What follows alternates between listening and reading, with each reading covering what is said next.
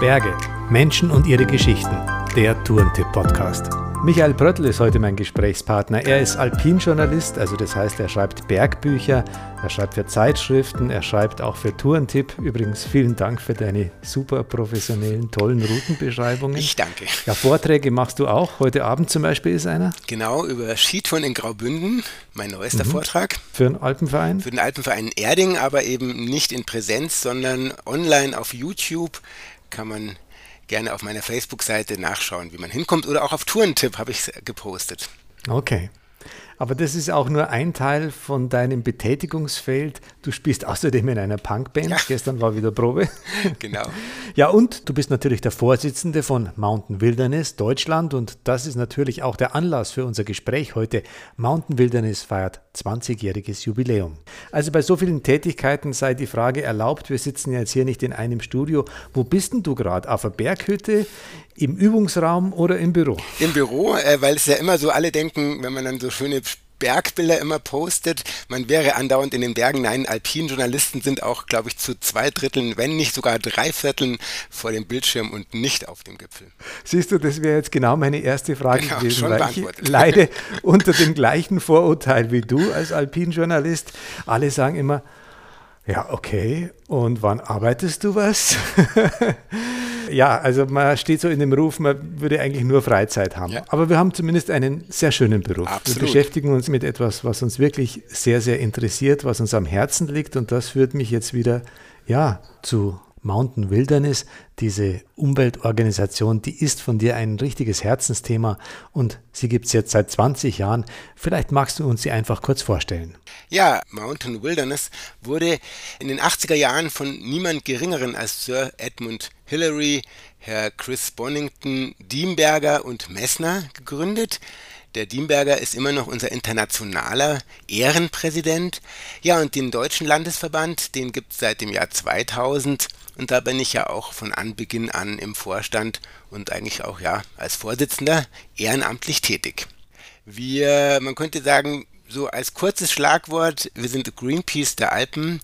Wir machen möglichst spektakuläre Aktionen zu vielfältigsten Themen, waren jetzt gerade erst an der Kampenwand aktiv, wehren uns gegen eben die weitere Erschließung der Alpen. Die Alpen sind schon stark genug erschlossen. Wir sagen hier Stopp und ja, kämpfen vor allem gegen neue Bauvorhaben, tun aber auch immer wieder Best Practice Beispiele hervorkehren, welche Art von Sommer- oder Wintertourismus wir uns in den Bergen vorstellen.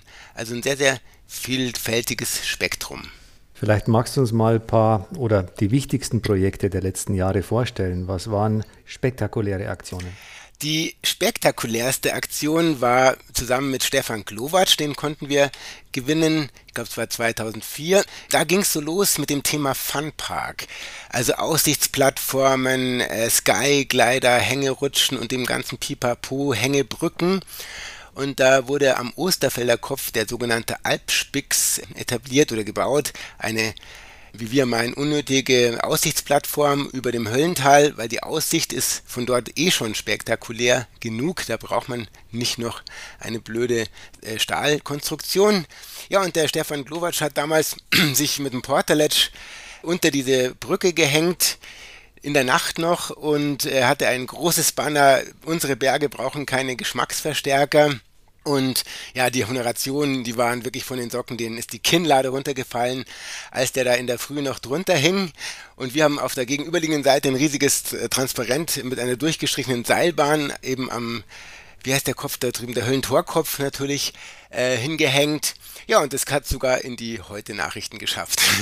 Also das war zum Beispiel ein Feld, diese Funpark-Installation hat sich zum Glück ein bisschen abgekühlt, aber erst jetzt hatten wir gerade zur 20-Jahr-Feier auch mal wieder ein Zeichen gesetzt bei der Alpsee-Bergwelt, weil die gleichen Investoren wollen ja auch einen Funpark, sagen wir, eigentlich schon am Gründen errichten. Also das bleibt auch ein Dauerthema. Ein weiteres wichtiges Thema sind natürlich Schneekanonen und Speicherteiche. Da waren wir in den letzten Jahren am Sudelfeld, am Brauneck aktiv. Dann das Thema Wasserkraft.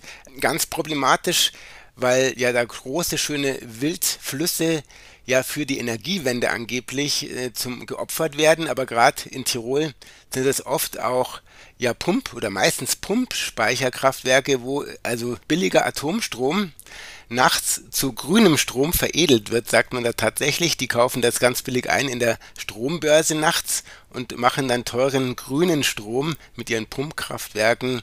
Da sind wir auch stark mit den österreichischen Kajakfahrern in Verbindung. Wir versuchen eh immer mit den Locals zusammenzuarbeiten. Und um das jetzt kurz abzuschließen, ein sehr erfreulicher äh, Demonstration war damals an der Eisenbreche bei Hinterstein. Da konnten wir tatsächlich verhindern im Allgäu, dass ein wunderschönes Biotop einem Kraftwerk geopfert werden sollte. Also hast ja schon einen Erfolg, einen wirklich sichtbaren Erfolg auch genannt. Aber ich denke, der Erfolg eurer Arbeit, der ist auch gar nicht immer messbar oder sichtbar, weil es geht ja auch darum, die Leute zu sensibilisieren und Aufmerksamkeit zu erregen. Genau, also wir bergbegeisterten Menschen müssen uns natürlich auch an die eigene Nase fassen. Und deswegen versuchen wir natürlich auch, wenn wir Demos machen, dass wir, wenn es irgendwie geht, mit öffentlichen Verkehrsmitteln dahin fahren. Eben wir versuchen eben auch mit Broschüren, da haben wir Wilde Winter über ja, die Art von Wintertourismus, den wir für nachhaltig halten, herausgebracht oder auch wilde Hütten, eine Hüttenkultur, die wir als naturverträglich, aber auch vom alpinistischen Ansatz verträglich finden. Ja, wie gesagt, es geht um die eigene Ethik auch sehr stark bei Mountain Wilderness.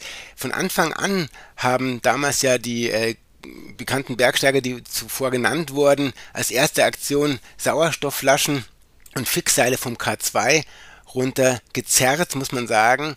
Und das war damals wirklich aufsehenerregend, eben auch als Beispiel unter dem Motto, wir Alpinisten schützen die Berge, auch wir tun was dafür. Und gleichzeitig kämpfen wir auch gegen diese Tourismusindustrie. Das ist mhm. kein Widerspruch. Was kann ich als Bergsteiger machen, um den Umweltgedanken mehr in mein Hobby einfließen zu lassen?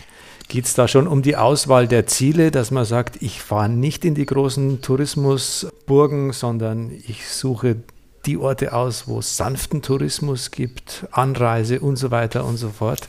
Was schlägst du da dem Normalbergsteiger vor? Das allereinfachste und schönste Rezept heißt, nehme vier Tage. Also keine Tagestouren, sondern am besten ein verlängertes Wochenende. Hast du persönlich auch am meisten davon, weil du dann wirklich in den Bergen ankommst und zwei, drei Nächte in den Bergen sind so gut für die Seele und für die Leute, die dort ein bisschen Geld verdienen wollen. Und meine Lieblingsdestinationen sind eben diese Alpenvereins Bergsteigerdörfer. Aber zum Beispiel jetzt im Herbst war ich gerade erst zum ersten Mal übrigens im Vilniustal. Das ist eine Alpine Pearl. Also ein bisschen höherpreisiges Segment, die aber auch wirklich äh, glaubwürdig sind. Die Hotels dort zahlen, die also unterstützen die Anreise mit öffentlichen Verkehrsmitteln. Da zahlen sie, glaube ich, 20 Prozent. Und vor Ort sind alle äh, öffentlichen Verkehrsmittel umsonst. Da war es wirklich, da war ich mit einer Yoga- und Wanderngruppe und dann sind wir zwar mit Auto hingefahren, aber haben vor Ort ausschließlich die Busse vor Ort benutzt und das entlastet wirklich auch die Leute, die dort eben wohnen, wenn es die Möglichkeit gibt, eben dass eben nicht alles zugeparkt wird. Das wäre das eine eben, dass man sagt, die Auswahl der Destination. Und jetzt im Winter, ich mache ja auch diesen doch relativ etablierten Alpenvereinsbergbericht jeden Donnerstag. Da habe ich jetzt gestern extra darauf hingewiesen, für die Tiere beginnt so eine harte Zeit. Und wir müssen wirklich darauf achten, dass wir die Raufußhühner und die Gämsen nicht belasten. Das heißt wirklich nicht vor 10 Uhr und nicht nach 16 Uhr noch Schneeschuh gehen oder Skifahren. Diese wichtigen Sachen brauche ich jetzt gar nicht aufzählen. Die findet man ja auch auf der Seite vom Deutschen Alpenverein. Also das ist ein ganz wichtiger Aspekt im Winter. Noch mehr Rücksicht nehmen auf die Natur. Ja, interessante Frage ist das Wegegebot und das, ja, auch das Mountainbiken, da muss ich auch sagen, man muss natürlich immer, ich bin eigentlich Diplomgeograf, sehr stark auf die Erosion achten. Also das ist wirklich ein Riesenthema, gerade auch bei stark frequentierten Bergen, dass man da nach wie vor das Thema Abschneider zerstören. Die Vegetation habe ich 1984, als ich anfing mit dem Bergsport schon gehört. Der Spruch gilt bis heute. Das ist richtig. Also, wenn vielleicht durch unser Gespräch aus angeregt oder durch eure Aktionen jemand sagt, ist eigentlich ein toller Verein, eine tolle Organisation, würde ich gern mitmachen, ist aber nicht so mein Ding, so auf Demos zu gehen. Ähm, was bewirkt eine Mitgliedschaft bei euch? Kann ich auch einfach so, ich sage jetzt mal, ruhendes Mitglied sein und euch so unterstützen? Kein Problem. Wir haben, das ist eh ganz interessant, wir machen keine Mitgliederwerbung. Wie viele Mitglieder seid ihr eigentlich? Ja, wir sind, glaube ich, nur 300 in Deutschland. Das ist ein ganz oh, ein kleiner Furz sozusagen. Und wir, wir wir, meine Vorstandsfrauen, ich habe das Glück, mit lauter netten Frauen zusammen den Laden zu schmeißen. Ich sage, wir wollen keine Verwaltungsapparat aufblasen, wir wollen klein und flexibel bleiben. Und ähm, eigentlich brauchen wir, ich bin ganz ehrlich, wir brauchen gar nicht groß viel Geld, weil unsere Aktionen sind nicht teuer. Ähm, nein, wir sind unglaublich glücklich und die Leute von den 300 äh, Mitgliedern, sage ich mal, sind ungefähr 10 Prozent ein aktiver Kern, die für Aktionen zu begeistern sind. Und wir machen, trotz Corona haben wir dieses Jahr drei Aktionen durchführen können, unter anderem am Sudelfeld gegen den Gamspark, gegen, das, ähm, gegen den, die Erweiterung des Steinbruches am Heuberg. Da ist übrigens auch gute Chancen bestehen da, dass es nicht erweitert wird. Und jetzt eben gegen den Neubau von der Kampenwandbahn. Ja, und da kommen dann immer so 10 bis 30 Leute mit. Und es reicht auch vollkommen, wenn die Idee gut ist und ja, von daher kann jeder bei uns Mitglied werden, auch wenn er nicht Lust hat mitzukommen.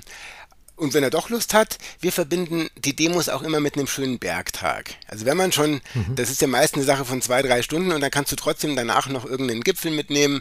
Also von daher ist es äh, nicht nur demonstrieren, sondern auch Berge genießen und schützen zugleich. Du hast vorher schon die Speicherkraftwerke, zum Beispiel in Tirol, aber auch andernorts angesprochen. Das ist ja auf der einen Seite so, dass wir alle am liebsten grünen Strom haben wollen und auf der anderen Seite wird es natürlich auch so, je mehr Elektromobilität jetzt auch gefördert wird, desto mehr äh, ist der gefragt. Auf der anderen Seite, äh, man darf ja nicht vergessen, auch in diesem Zusammenhang gibt es ja Umweltzerstörung. Das ist so ein bisschen ein Widerspruch. Das ist so, ja, wir Bergsteiger kennen das. Das ist so diese Gratwanderung. Ja, wie gesagt, das ist, äh, muss man wirklich von Fall zu Fall entscheiden. Im Fall der, eben da wird jetzt ja gerade im, im Kühlteil dieses wunderbare Längental komplett zerstört und auch unter Wasser gesetzt für ein Pumpspeicherkraftwerk. Das finden wir nicht als verhältnismäßig. Äh, bei der Eisenbreche wäre es auch so gewesen, dass sich da ein paar Grundstücksbesitzer äh, gesund gestoßen hätten. Da wäre es viel sinnvoller, das 100.000 Dächer Programm oder auch die 10H-Regelung in Bayern abzuschaffen. Auch ich würde dann sagen, da muss man halt damit leben, dass, mal, äh, dass man in den Schatten von einem Windrad gerät. Das wird ja auch für die neue Koalition genau der springende Punkt, wie man die Energiewende da wirklich umsetzen wird. Und äh, ein gutes Beispiel war ja damals auch am Sattelberg, dieser beliebte Einsteiger-Skitourenberg am Brenner. Da sollte ja auch ein äh, Windpark gebaut werden. Da hat ja damals sogar damals schon der ÖRV zusammen mit dem Südtiroler Alpenclub, Alpenverein, äh, eine Skitouren-Demo gemacht von, glaube ich, 200 Leuten. Ähm, das ist nach wie vor bewahrt worden. Da würde ich auch sagen, so eine besondere Fläche, das sind ja wirklich wie so skandinavische Bergrücken da oben, dieser Sattelberg, wenn man ein bisschen von dem ersten weggeht. Äh, es wäre wirklich so schade, sowas zu verschandeln. Aber ja, wie kann man es argumentieren? Ich würde sagen, Landschaftsschutz geht bei besonders schönen Orten vor, ja, in dem Fall der Energiewende. Man müsste im Prinzip dann auch als Umweltschützer sagen, wo kann man diesen Park dann alternativ bauen. Wenn man Geburtstag hat, dann darf man sich auch mal was wünschen. was wünschst du dir für Mountain Wilderness? Ach, das ist wunderbar. Ich wünsche mir da äh, fast gar nichts, außer vielleicht ähm, die Genehmigungsverfahren von Demos, die machen einen echt mürbe.